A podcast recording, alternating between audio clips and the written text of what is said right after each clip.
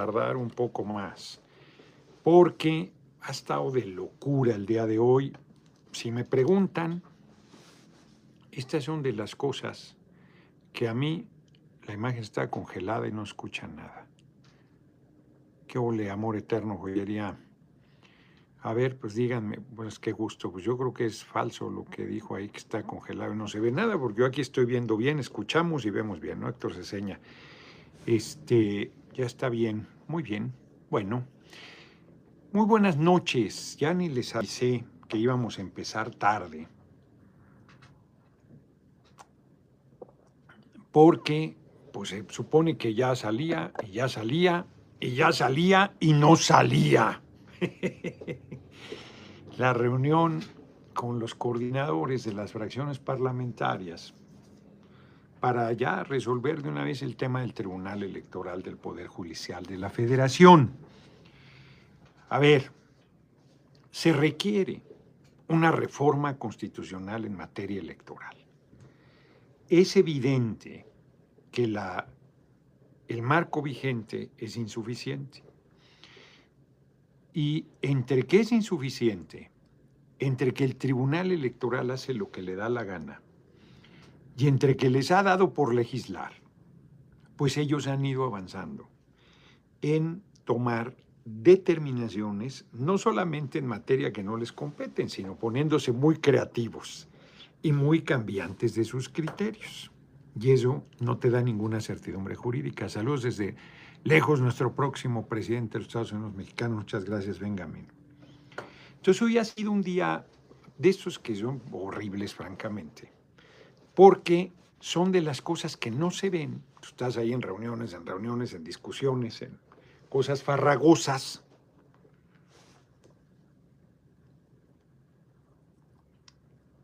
Arcadio Barrón y López, muchas gracias como siempre por tu generosa cooperación. Y pues resulta que no está o sea, los medios están con todo mintiendo, intrigando, tergiversando que hay una rebelión de 90 diputados y que no va a salir la reforma constitucional. Ahora resulta que en la Cámara de Diputados hay diputados y diputadas que están de acuerdo en que el tribunal te atropelle. Pues no, eso no es cierto.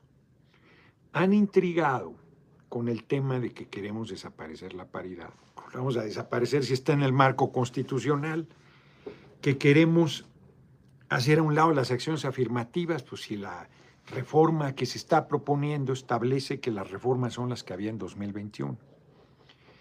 Pero a la hora que te pones a revisar cosas, van saliendo otros temas que se quieren resolver, porque en realidad deberíamos hacer una reforma constitucional en materia electoral que estábamos de acuerdo en hacer pero que por la necedad política de la oposición de rechazar la iniciativa del compañero presidente,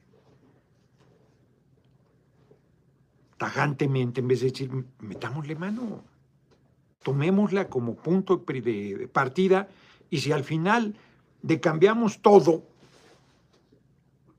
bueno, pues así está la vida. Porque finalmente es una iniciativa del para nosotros una iniciativa del compañero presidente pues es muy importante, pero si quieres que la oposición vote, pues tienes que eh, hacer cambios. Si no haces cambios, ¿cómo va a participar la oposición?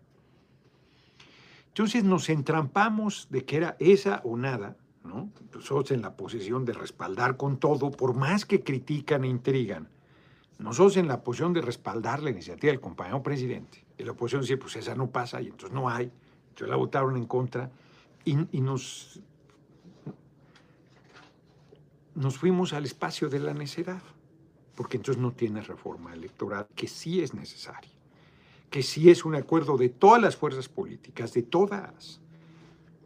Yo lo dije aquí, no falto a la verdad cuando digo que todas las fuerzas políticas están de acuerdo en que, ese tribunal electoral y ese INE no sirven en la condición actual.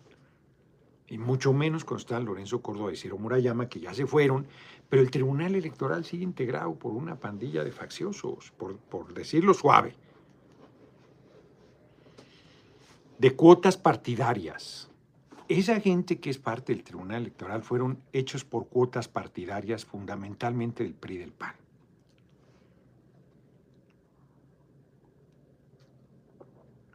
Entonces, es el tribunal que dijo que ganó Calderón en 2006, que no ganó. Es el tribunal que no vio todo el Monex, igual que el INE, todas las tropelías que hizo Peña en 2012. Es el mismo tribunal que, como lo recordaba hoy el compañero presidente, porque se ha hecho una leyenda negra de lo de Juanito en Iztapalapa 2009 pero que se desconoce lo que pasó. Creo que hoy el compañero presidente lo recordó. A, la actual alcaldesa Clara Brugada, dos semanas antes de la elección, que era la candidata del PRD, que había ganado una elección primaria, el PRD hacía elecciones primarias, voto universal, secreto y directo, no solo de la militancia, de la población. Y le ganó al cacique de Iztapalapa, que era René Arce que había sido senador de la República, delegado por Iztapalapa, luego había sido su hermano, luego había sido uno de sus cuadros y iba por un cuarto periodo, por 12 años iba, tenía nueve años con la delegación, con su compañera de vida, Ros, este, Oliva, se me fue ahorita su nombre, Silvia Oliva, Silvia Oliva. Y perdió, ahí perdió Burraus también, de diputado local de mayoría, candidato precandidato. Yo era candidato del PT y Convergencia. Jaime Cárdenas era candidato del PT y Convergencia y el traidor suelo de Mario de Constanzo era de PT y Convergencia. El PRD llevaba sus propios candidatos con el cacique. Y el, y el, hoy compañero presidente había acordado con Marcelo Ebrard, jefe de gobierno de la capital del país, del Distrito Federal, que el hoy compañero presidente dirigente político del movimiento, había sido candidato a la presidencia en 2006, nos habían hecho fraude, llamó a votar por PET y Convergencia en todo el país y en el Distrito Federal respecto a los candidatos del PRD, por un acuerdo con Marcelo. A mí me dijo que no me metiera. Yo ya no me iba a meter. Y al final PT y Convergencia insistieron y fuimos candidatos y íbamos a una situación ahí singular. No íbamos a ganar. Pues el PRD era el que tenía el control de Iztapalapa, de la capital, del Distrito Federal. Entonces, dos semanas antes de la elección, reitero, habiendo ganado Clara Brugada la elección interna del PRD a René Arce, a su compañera de vida Silvia Oliva, en un acuerdo de los chuchos con el usurpador de Calderón, el Tribunal Electoral le quita el triunfo a Clara Brugada y se lo da a quien no ganó, a Silvia Oliva, dos semanas antes de la elección. Y perversamente decide que en la boleta electoral, donde dice Clara Brugada, no votas por de Clara Brugada, votas por Silvia Oliva. Esos votos eran para Silvia Oliva bajo el argumento de que ya no se podía cambiar la boleta electoral. Entonces, pues, engañando al pueblo de Iztapalapa, que el voto por Clara Brugada era por Clara Brugada y no era así. Ya, ya comenté, ya hice una videocolumna Francisco Frausto sobre la iniciativa de Andrea Chávez, de todos lo comentaré. ahorita estamos en lo del tribunal. Y entonces, ¿qué hacemos? Yo fui, me tocó a mí ir por azares del destino, porque en realidad fue Alberto Anaya, a esperar al hoy compañero presidente que venía de una gira para plantearle una solución a lo de Iztapalapa. Y el hoy compañero presidente no le pareció la propuesta que hizo Alberto Anaya. Entonces yo le dije, oye, Andrés Manuel, en el Estado de México existe el voto en blanco. Tú votas en blanco y si gana el voto en blanco se anula la elección y se tiene que repetir. Eso no existe en, en el DF, me dijo. Entonces dice, llamemos a votar por el candidato del PT. Y le dije, no lo conoces. Yo traigo pleito porque yo estoy llamando a votar por Clara Brugada. Zurdo Sánchez, esa usted ya sabes que sí. Este, yo ya llamo a votar por Clara Brugada y se me enoja. Dice que yo debería llamar a votar por él, pero de ninguna manera. Hoy no quiere de renunciar. ¿Tú crees que va a renunciar si ganas? Ya vamos a votar por él. No va a querer. Bueno, pues hablen con él y si acepta, pues ya está. Y si no, pues estamos entrampados. Hablamos con Juanito, el hoy famosísimo Juanito. Y acepta que sí, que él es el candidato, que llama a votar por él y que votar por él es votar por Clara Brugada y que él ganando va a renunciar porque le está apartando el lugar a Clara Brugada. Y en dos semanas, el compañero presidente tiene que dedicarse a Iztapalapa, a recorrer todo Iztapalapa, dos semanas, para llamar a votar por el PT, por el Juanito, que lo único que decía es voten por mí, porque votar por mí es votar por Clara Brugada, y, este, y así va a ser. Se gana yo cuando sucedió eso le dije, a, desde que quitaron a Clara, le dije a Jaime y al traidor suelo, vamos a ser diputados. Y dicho y hecho, la gente votó por nosotros, no solo por Juanito. Votó por nosotros, PT. Y Convergencia. Y votó por dos distritos, por compañeros del PRD que eran del movimiento. Los candidatos de Arce, para decirlo claro, perdieron todos. Todos. Y era el controlazo. Fue una hazaña lo que se hizo ahí, pero fue producto de un atropello del, tribunal, que fue tan perverso de que en la boleta decía PRD Clara Brugada, y, la gente supo que tenía que votar PT Juanito para votar por Clara Brugada y no donde decía PRD Clara Brugada. Es el tamaño de la canallada del tribunal electoral durante la usurpación de Calderón, el mismo tribunal que le dio a Jesús Ortega la presidencia que había ganado Alejandro Encinas en 2008, previo, eh, que lo que fue lo que generó mi renuncia en noviembre de 2008 al PRD. O sea, no, no, no, los agravios del tribunal vienen de lejos. Y es la última instancia en materia electoral. Y ahora, salto mortal hasta la actualidad, ahora se ha metido en la elección de la comisión permanente, que esa es una determinación de la autorrepresentación del Congreso mexicano, que termina en abril, el periodo de sesiones, el 30 de abril, y a partir del 1 de mayo, mayo, junio, julio, agosto, no hay sesiones, pero está la comisión permanente que se integra por senadores y diputados. Y la Constitución dice cuántos deben ser. El número de diputados y el número de senadores. Bueno, unos 37, si mal no recuerdo. A ver, checa cuántos integrantes de la comisión permanente, por favor. 37, si mal no recuerdo. 39. 20 diputados, 19 senadores. ¿Y cómo se divide? Bueno, pues si son 20 diputados, tienes que dividir 500 entre 20 y sacas cuántos diputados necesitas para cada diputado que va a ir a la permanente. 37. 37, exacto. 19 diputados, 18 senadores. 19 diputados. Entonces tú divides 500 entre 19 y eso te da el número de diputados que necesitas tener para un representante en la permanente. Cuida tu billete, estos corruptazos con Z cuando dejan el cargo. Duran nueve años o por ahí. Y se van también, igual que el INE, renovando de manera escalonada. Creo que, el, creo que este año toca en el Senado, es facultad del Senado, los integrantes del Tribunal Electoral. Creo que este año toca el elegir, no, no lo tengo claro. Entonces, 19 diputados, 18 senadores. Divide 500 entre 19 y divide 128 entre 18. Y eso es cada lo que toca. Y el criterio que ha regido en la Cámara de Diputados es que si no logras un entero, ¿cuánto da este 19 entre, entre 500?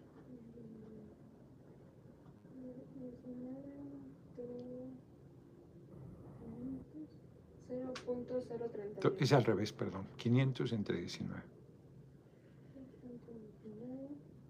25. 26.31. Exactamente, ese es 26.31, 27. Necesitas 27 diputados para tener derecho a un diputado en la permanente.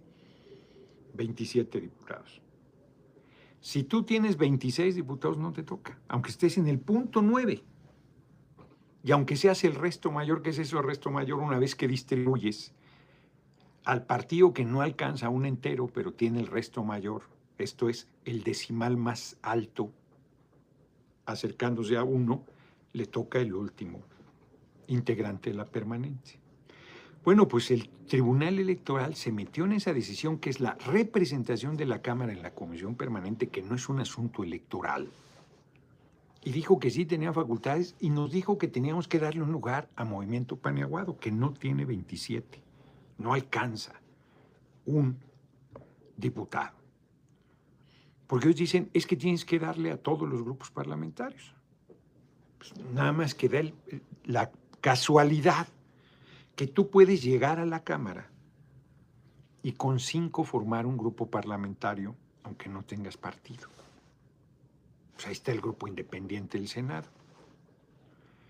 Y si formas grupitos de cinco, pues ¿cómo, cómo distribuyes 19? si, si eh, ah, pongamos que hubiera, en vez de ocho grupos parlamentarios, siete grupos parlamentarios, que hubiera doce grupos parlamentarios, tú das uno a cada uno y solo te quedan siete diputados por eh, repartir. Entonces Morena, que tiene casi 200, pues le tocaría, no, no estarían representados de manera eh, representativa al, número de diputados que tiene. Sí me explico, pero no está siendo confuso. O sea, si tienes 300 diputados, pues tienes casi dos tercios y te deberías tener casi dos tercios de la permanente. Pero si le das a cada grupito, cada, si tienes que darle a huevo a uno, aunque no alcance una fracción, pues entonces va en detrimento de la representación proporcional que debe haber. Cada cada fracción parlamentaria debe tener en base al número de diputados que tiene. ¿Sí me explico? Pues ese fue el criterio del tribunal. Dijimos, no, pues es una facultad exclusiva nuestra, pues no, eso no es electoral. Y nos amenazó con las penas del infierno y tal. Y los mandamos por un tubo. Los mandamos por un tubo. Entonces el tribunal ha estado acosando y luego anuló la convocatoria para elegir consejeros, que esa es atribución exclusiva, no es un asunto electoral. Se va a conformar el órgano electoral, pero no es un asunto electoral, es un asunto parlamentario. Esa discusión originó que hiciéramos esta reforma. Ponerle un alto al tribunal, no que somos intocables. Porque si hay violaciones a derechos humanos, o al marco constitucional, la Corte puede intervenir. No el Tribunal Electoral, la Corte.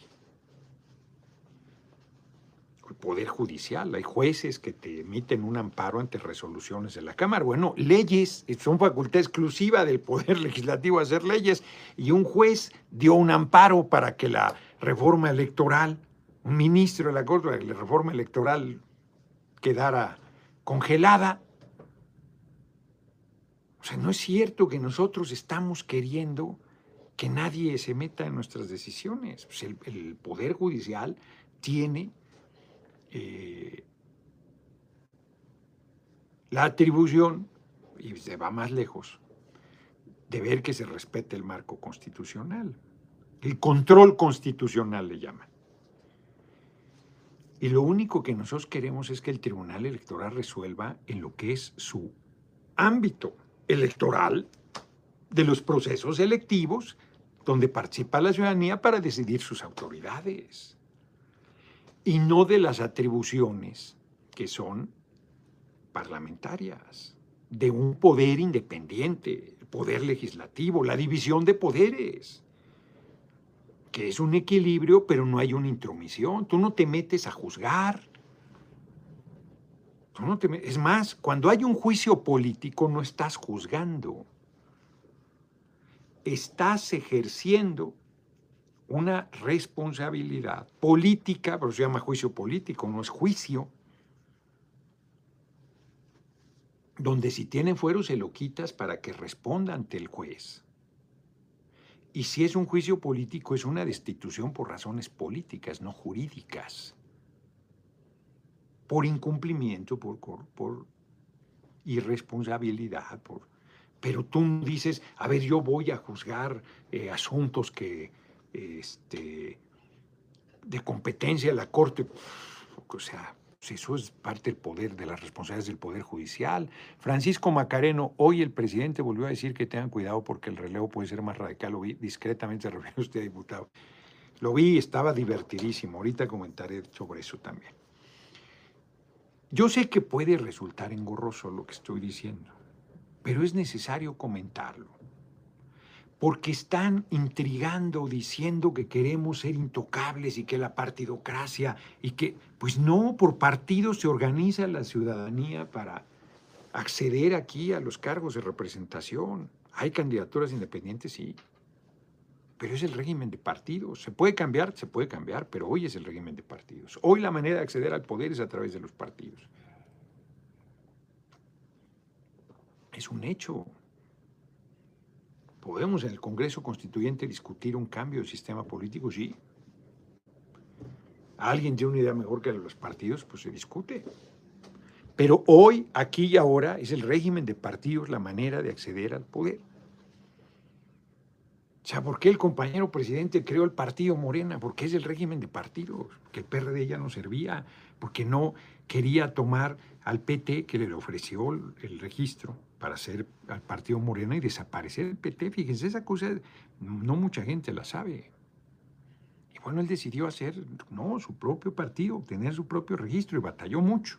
Y ahí está Morena, que es un fenómeno extraordinario. Partido. Más allá de las inconformidades, de todo lo que quieran decir, pues es un partido. Porque la manera democrática de nuestra democracia es a través de los partidos políticos reitero, no, no estoy diciendo que esté bien, que esté mal, estoy diciendo lo que es. Si se quiere cambiar es otra historia. Pero hoy es a través de los partidos. Cómo se organiza el pueblo para acceder al poder, para acceder a los cargos de representación. Y no hay... Y estos partidos han creado instituciones. Sin duda el PRI como nos lo dijo hoy en algún momento Moreira, pues es un partido que hemos creado instituciones, el que más ha creado, pues tuvo décadas del poder. Efectivamente, a través de este sistema.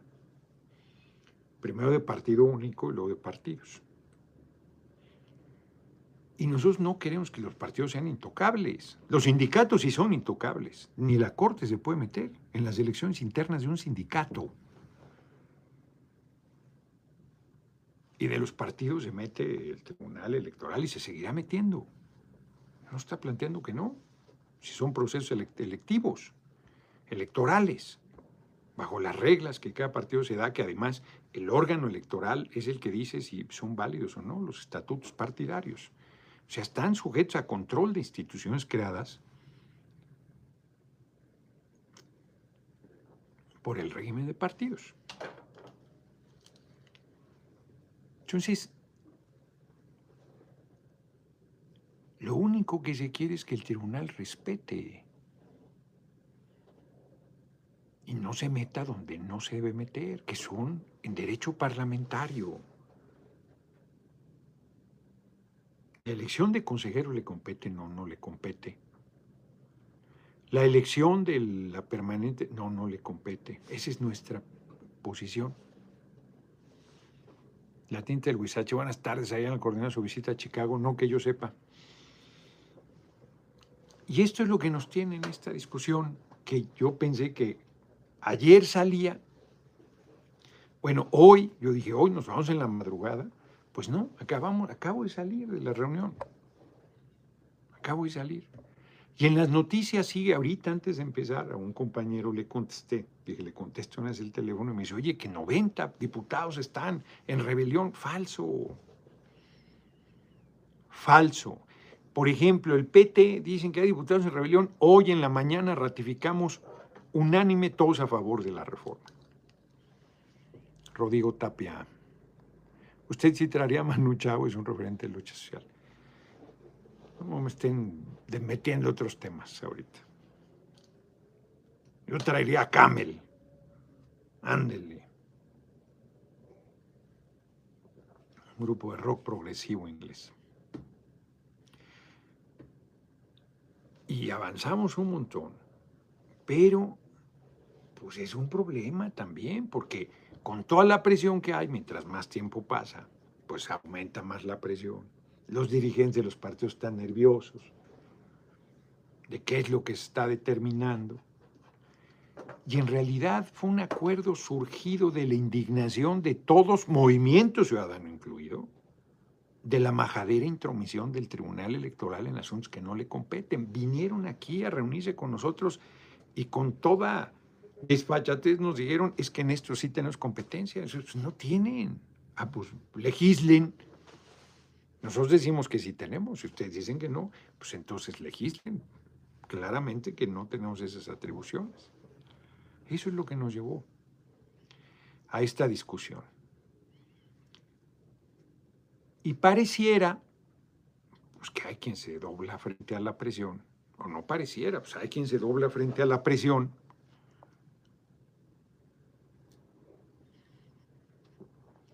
Y ahorita avanzamos, pero eso parece ayer. Yo hoy en la mañana yo pensé que ya estaríamos resolviendo y resulta que hoy en la mañana para atrás otra vez. Les dije hoy en la mañana, oigan, es la única reforma, y voy a un tema que me habían planteado, constitucional seria que vamos a hacer. Lo de la ley 3 de 3 ya he dicho aquí, que no está eliminando la violencia política contra las mujeres, que viola derechos y garantías constitucionales, que pone la misma sentencia a cosas desde la manoseada, tergiversada, torcida manera en que dicen que hay violencia política de género. Cualquier discusión le llaman violencia política de género, cualquier crítica le llaman violencia política de género. Cuando es evidente que la violencia política de género es encaminada a atacar a la mujer por ser mujer, obstaculizarla en el ejercicio de su función, buscar este, que, por ser mujer no pueda desarrollarse, en esencia pues, con una discusión, pues, alguien que es corrupto, una persona corrupta, pues eso que tiene de violencia política de género, pues ya cualquier discusión agria además es violencia política de género. Lo han eh, tergiversado, usado de manera dolosa, pero digamos que eso y un feminicidio tiene el mismo, la misma sanción. Un feminicidio, matar a una mujer por ser mujer, tiene la misma sanción una palabra que un feminicidio. Y él dirá, que es nivel de matiz. Sí, pues ese nivel de matiz debe plantear la diferencia de la sanción. La gravedad va, la graduación modificando, siendo cada vez más fuerte la sanción dependiendo de la gravedad. Pues acá una violación sexual, gravísimo, la misma sanción. Un acoso sexual, muy grave, la misma sanción. Un abuso sexual, muy, muy grave, la misma sanción que es suspensión de derechos políticos de por vida, que también es violatorio el marco constitucional porque las sanciones deben tener un tiempo, por largo que éste sea, de por vida. La reinserción social no existe. Tú terminas el tiempo de tu castigo y vuelves a tener tus derechos. Ah, no. Bueno, Movimiento Ciudadano en eso dice que ni siquiera yendo preso debes perder tus derechos. Hay países que aún estando preso conservas tus derechos político-electorales de votar y ser votado, fíjense. No estoy diciendo que eso hagamos, ¿eh? estoy diciendo que hay países que así están. Y hay veces que estás preso sin, que, sin, sin estar sentenciado y sigues teniendo tus derechos políticos. Ha habido ciudadanos que son elegidos para cargos de representación popular y están presos. alcaldes destacadamente. Entonces, y acá pretenden de por vida quitarte los derechos. Si no pagas la pensión, de por vida. No estoy diciendo que esté bien que no paguen la pensión. Es una canallada que no paguen la pensión. Pero es absurdo que para cosas de tan diversa gravedad tengas la misma sanción. Rodrigo Tapia, hasta para los saltantes hay reinserción social, exacto, reinserción con ese. Exacto. Acá no la habría. No tendrías, eh, ya no digo perdón, este, término a tu castigo nunca. Eso es absurdo. Pero además, reitero, yo toco a alguien y dice que ese tocamiento es acoso. Y, voy más lejos, que lo sea, toco a alguien. Es equivalente a que asesine a alguien. Pues es una locura. Es una locura. Reitero, no estoy diciendo que las conductas Feminicidio, homicidio, lo mismo, ¿no? Feminicidio es asesinar a una mujer por el hecho de ser mujer. Un homicidio puede ser un hombre o una mujer por razones muy diversas. Feminicidio es cuando matas a una mujer por ser mujer, solo por eso. Crimen de odio.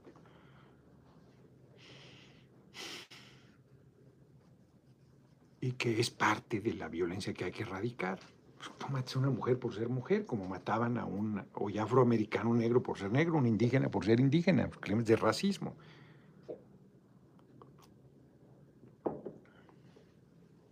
Por considerados inferiores, por todas estas necesidades que me meten a la gente en la cabeza. Vamos bien, 31 minutos. Entonces, pues esa legislación está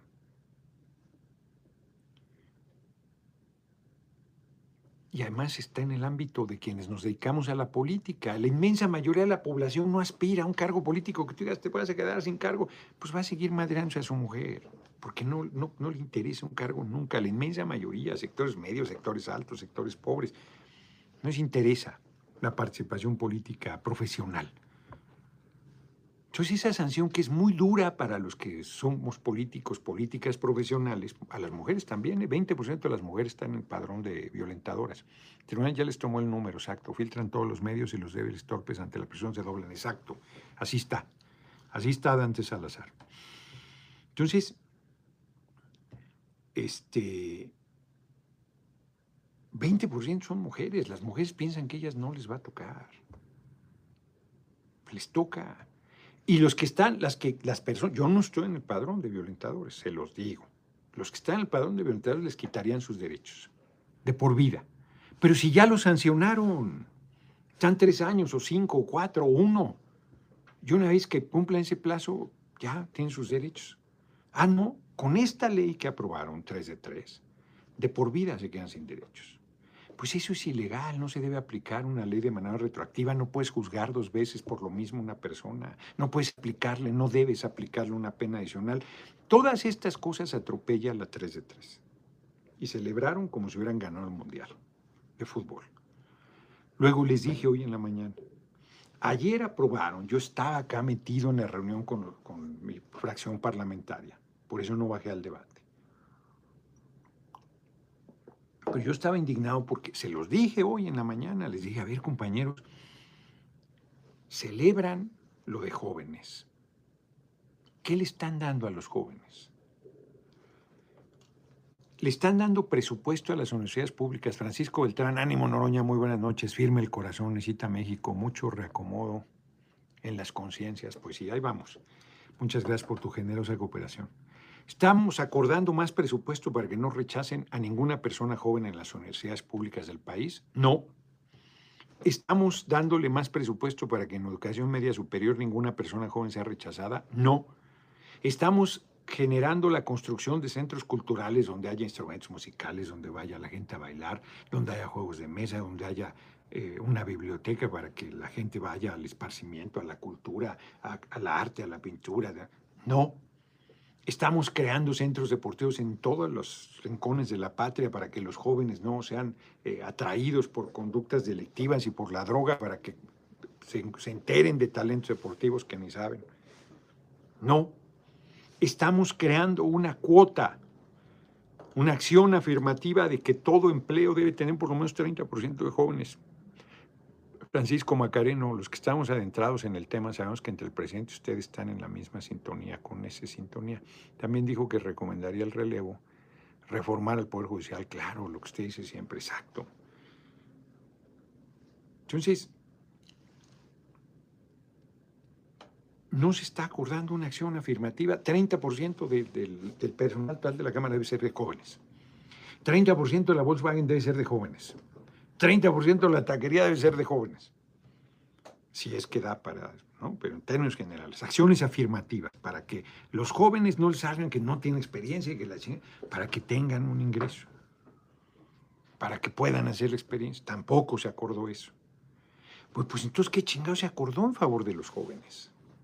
Se acordó invertir un presupuesto importante para educación sexual, para que no embaracen a las mujeres jóvenes y las mujeres jóvenes no se embaracen, no sean embarazadas por el hombre, para que no tengan paternidad sin que la hayan decidido, sin estar preparados, sin ser, sin que la hayan decidido. Meni Chabacano, saludos, mi próximo presidentes del Gabacho, vamos con todo, muchas gracias, gracias por la cooperación. Tampoco se acordó eso. Pues entonces, ¿qué se acordó? Ah, pues que desde los 18 años puedan ser diputados federales. Era de 21 o 18. Ándale, se las compro. Luego yo dije que mi compañera y amiga Andrea Chávez había hecho esa iniciativa para beneficiarse, porque quería ser senadora. Y ella me dijo, estás equivocado, yo puedo ser senadora. Y ella tenía razón. Al niño verde le cambiaron la constitución, decía 30 años senador y lo bajaron a 25. Y Andrea tiene 26, ya puede ser senadora. Y entonces yo dije, perdón, o sea, me equivoqué. Pues no, yo tenía razón. Su ambición era otra. Ella quiere ser secretaria de Estado. Y la reforma es que a partir de los 25 pueda ser secretaria de Estado. Y aplaudieron la iniciativa, que era en beneficio de la persona que la promovió.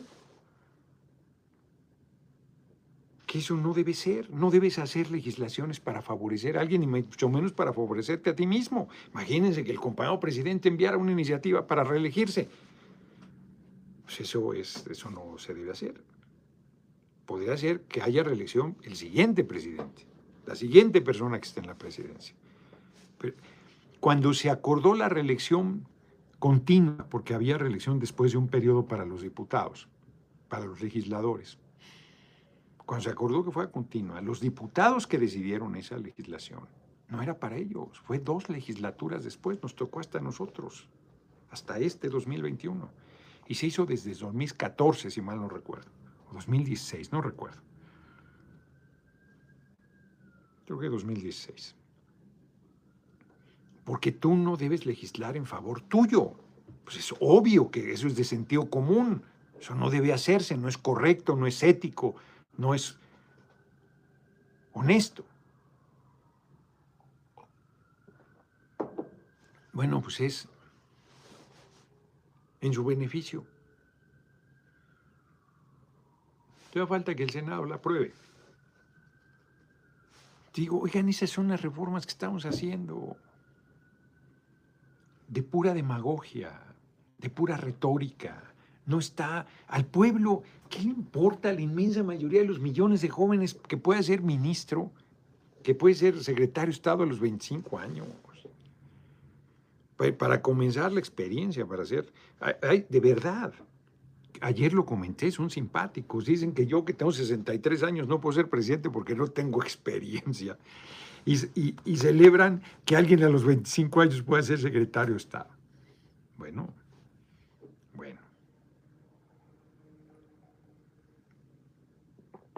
Y ni lo voy a discutir si está bien o está mal. Lo único que digo es que para la inmensa mayoría de jóvenes eso no tiene importancia. Para la inmensa mayoría de jóvenes lo que tendría importancia es que les abras las universidades, les abras las preparatorias, les abras los centros de trabajo, les abras los espacios deportivos, les abras los espacios culturales, generes mejores condiciones, generes comedores para que les den desayunar, de comer, de almorzar en las escuelas públicas del país en los centros de trabajo. Eso es lo que tendría un impacto positivo en las condiciones de vida de la gente. Llevar los libros a todos los rincones del país, llevar cines a todos los rincones del país. No solo para los jóvenes, para toda la población, para los niños, para la niñez, para la juventud, para los adultos, para todas las personas. No solo trabajo. Pues nada de eso estamos decidiendo. Todas las cosas importantes se van a tener que ir a un Congreso Constituyente. Y lo único medianamente fuerte que vamos a decidir, les da miedo a algunos decidir por, por la presión mediática que hay. Bueno, pues en eso estuve encamotado. Y eso que yo no estuve encamotado todo el día, ¿eh? o sea, en varias reuniones de esas farragosas no estuve.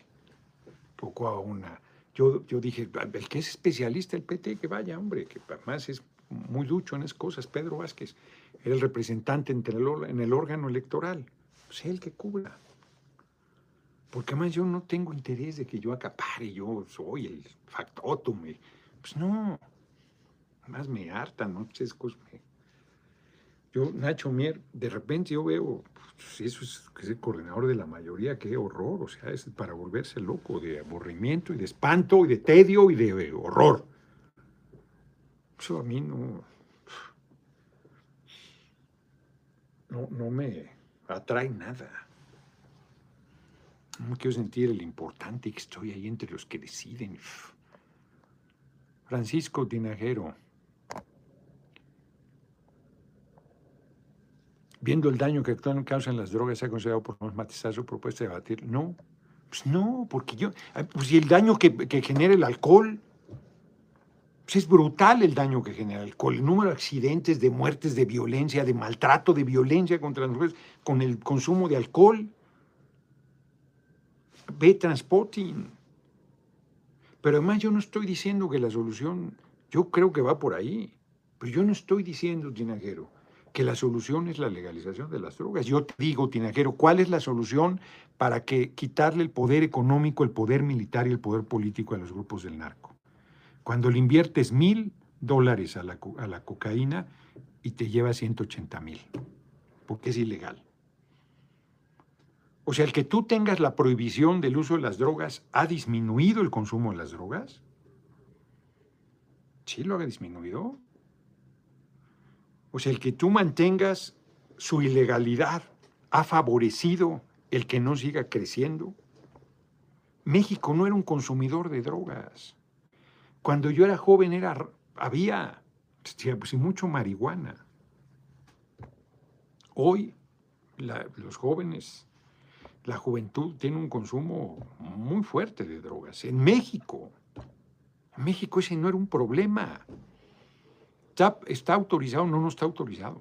Es ilegal. La prohibición está deteniendo el consumo de drogas. Pues es como decir que porque legalizas estás promoviendo el consumo de drogas. Pues si el consumo de drogas está, Estados Unidos es el principal consumidor de drogas del mundo y no es legal consumirlas. ¿Lo paras prohibiéndolo? Pues yo no veo que eso esté sucediendo. Y veo que los grupos del narco cada día son más poderosos económica, política y militarmente. Ese es el tema. Pues cuando el compañero presidente dice, me parece muy bien que haya metido a López Gatel, lo dije ayer, es un hombre extraordinario, es un ser humano excepcional, conoce mucho el área, me parece muy bien. No creo que sea un problema de orientación. Ni modo que no sepas que el alcohol te hace daño. Ni modo que no sepas que el tabaco te hace daño. Les he dicho hasta el cansancio que la Coca-Cola les hace un daño del redemonio y les revale madre, se lo siguen tomando. No les importa nada. Debo compartirles aquí lo de la iniciativa que tengo, que ya no sé ni en qué va. Ya está, pero como no se han presentado iniciativas, no sé si les mandó a comisiones o está ahí en fila o qué, cómo esté de que no se use el alta fructuosa como endulzante, sino el azúcar. O sea, no, no es un tema.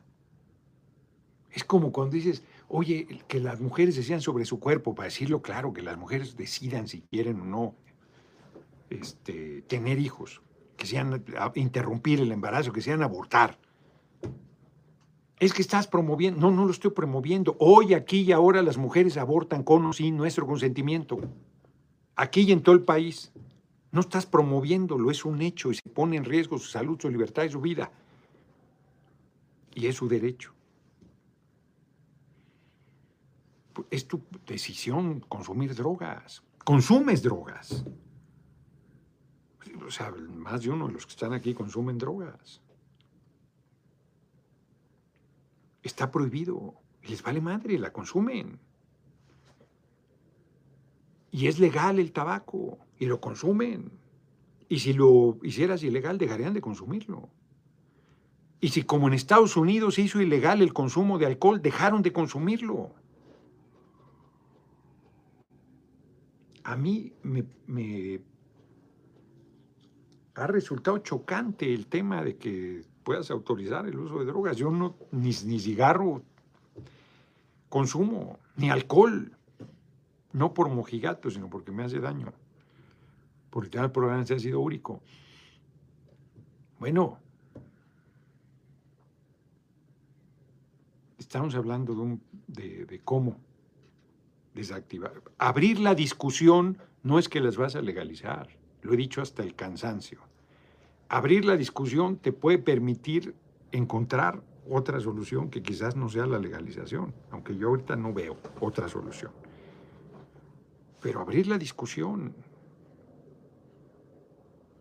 Porque cuando no quieres ni discutirlo, pues estás haciéndote loco planteando que porque no lo discutes, lo resuelves, pero todo el tema de violencia, los secuestros, el cobro del derecho de piso, eh, los asesinatos, las masacres, todo el terror que hay en el país por los grupos del crimen organizado que venden droga, que esa es su fuerza fundamental, que de ahí sacan el poder económico, la, la arrogancia, este, el terror que están sembrando, todos los atropellos, tal y tal, todo eso.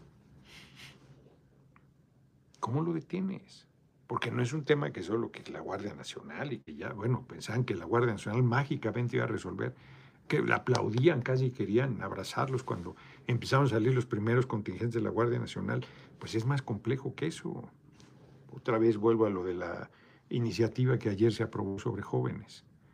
No estás metiendo a espacios deportivos, no estás metiendo a espacios culturales, no estás metiendo al sector educativo para que no sea rechazado ningún joven, no estás o sea, no estás haciendo una serie de cosas adicionales que pueden ayudar a bajar el consumo de drogas y ahuyentar de las conductas antisociales y delictivas, pues no solo a la juventud, sino a los seres humanos en general. Pues de eso estamos hablando. O sea, como si el decir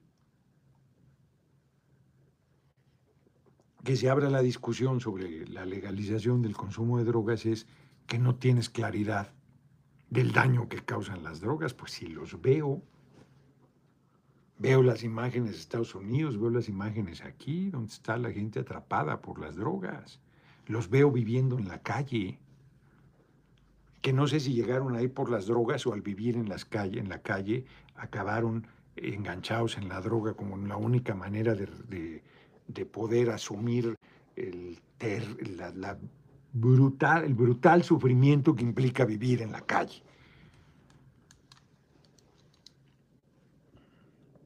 Diana de León, un saludo desde Guatemala. En mi país habrá elecciones en junio.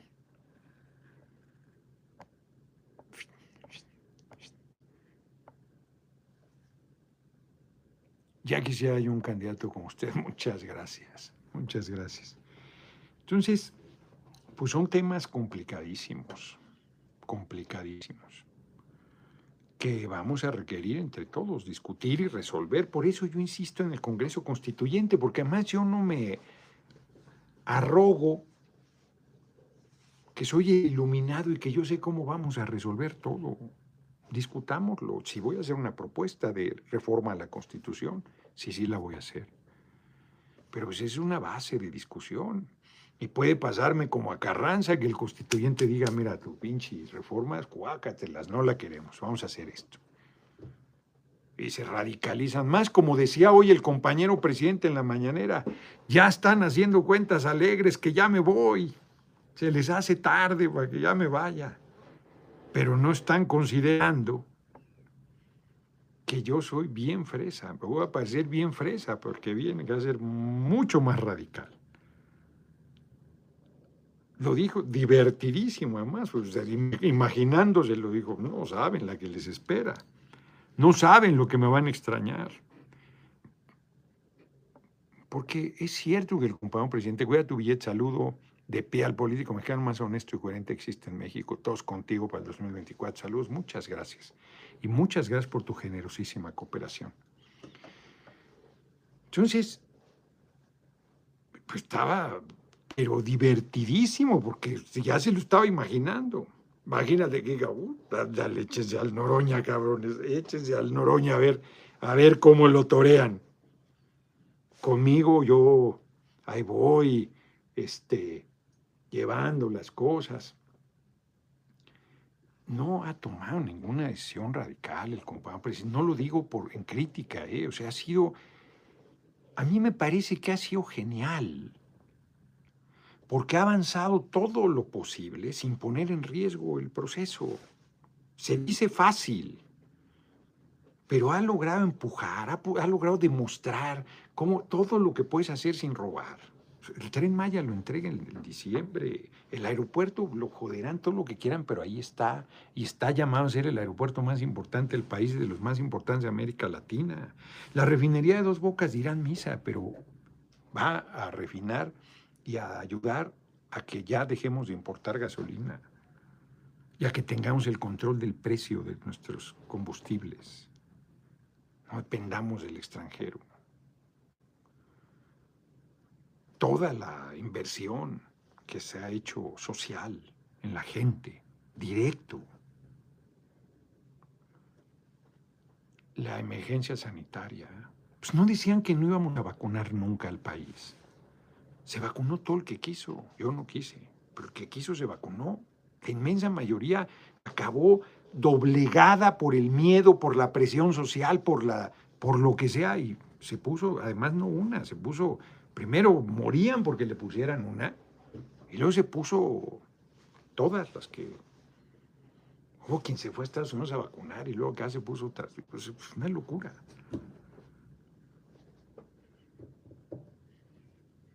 para lo que les sirvió.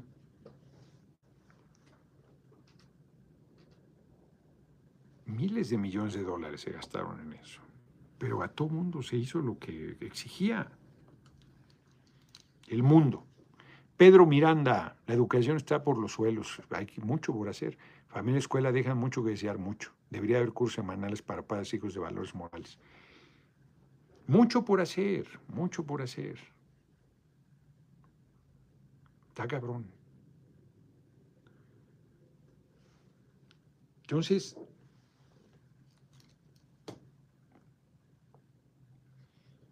volviendo al punto inicial, pues mañana en la mañana nos reuniremos para pues ver si finalmente ponemos límites no ponemos límites, establecemos la separación de poderes. El control constitucional lo mantiene el Poder Judicial, vía el Tribunal Electoral, vía la Suprema Corte, dependiendo del tema. Lo electoral, el Tribunal Electoral, lo constitucional, la Suprema Corte. Obvio. Ya. No hay mayor tema. Yo espero que al final se mantengan firmes. La oposición, que es quien más presión tiene además, porque nosotros estamos en esa línea de hacer la reforma.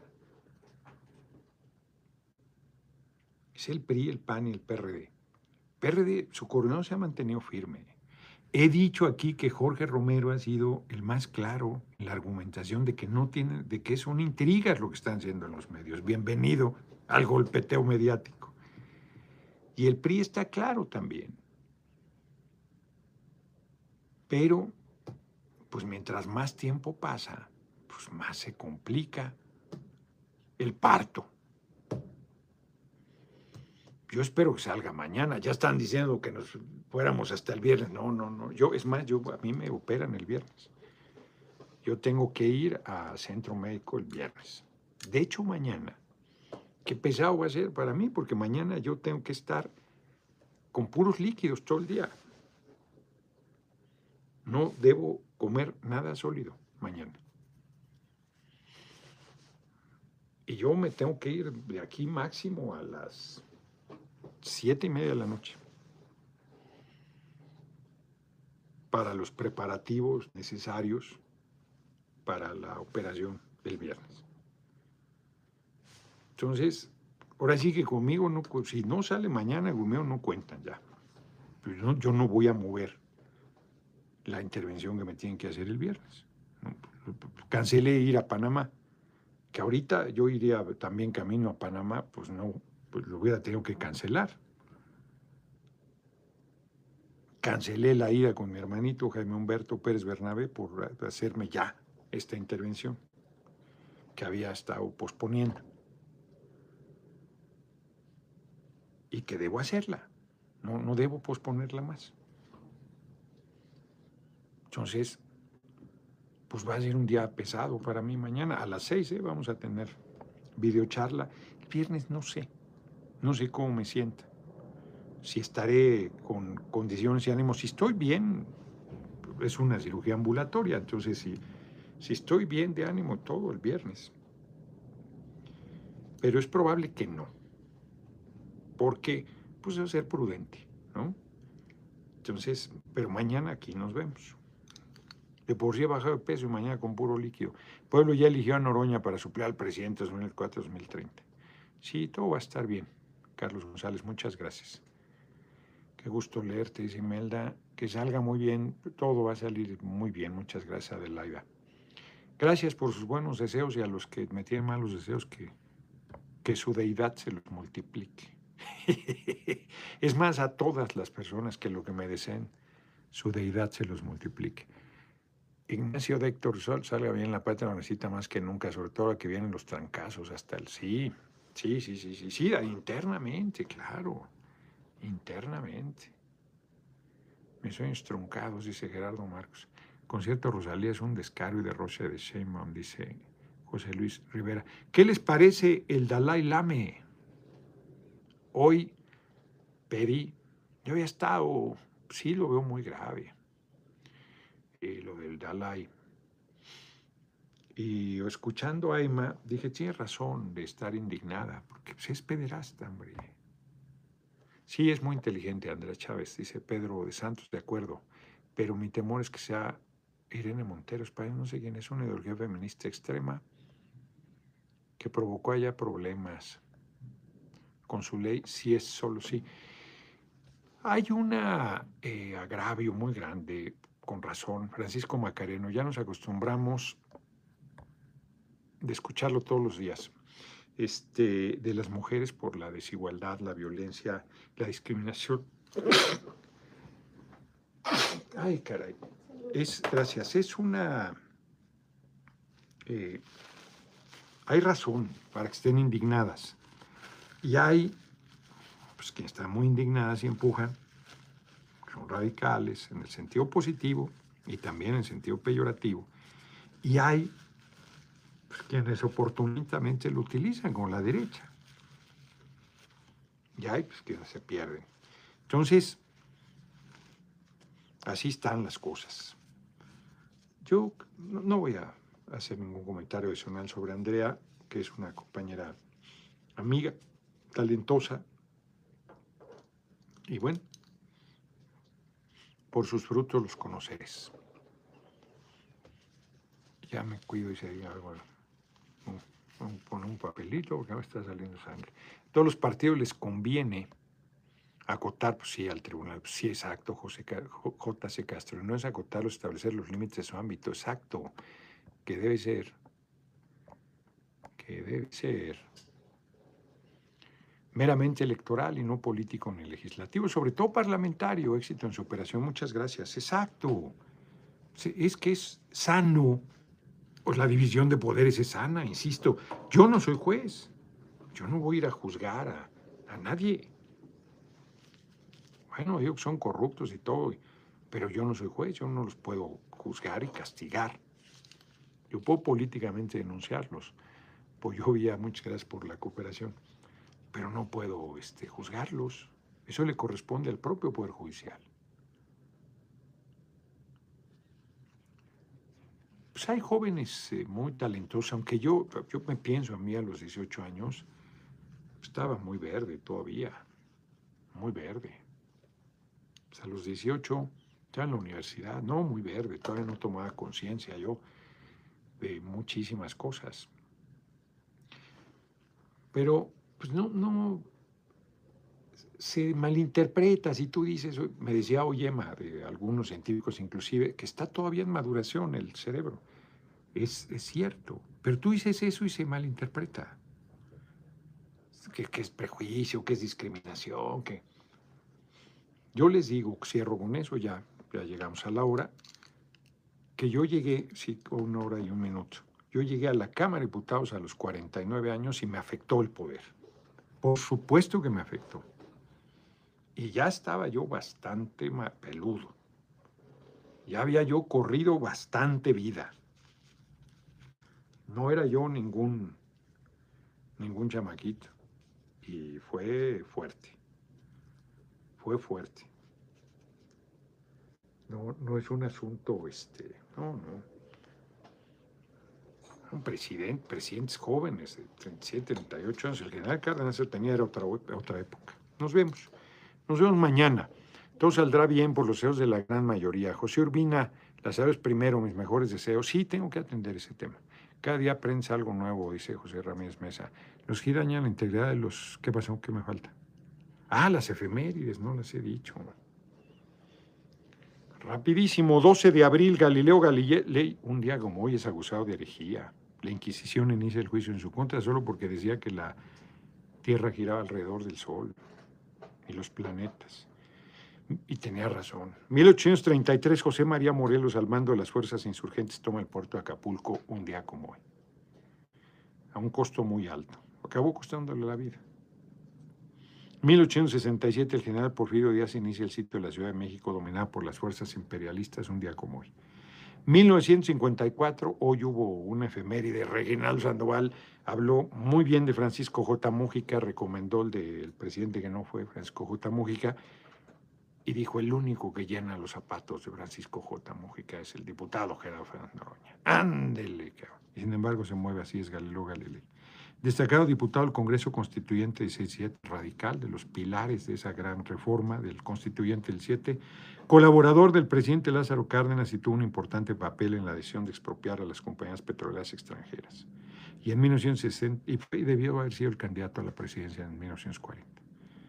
1961, Yuri Gagarin, astronauta soviético, se convierte en la primera persona en viajar al espacio. Muy importante las efemérides de hoy, ya nos pasamos tres minutos, nos vemos, nos vemos mañana. Hasta mañana desde Toluca, saludos cordiales, José Pérez. Ah, entraron 185 dólares con 68 centavos.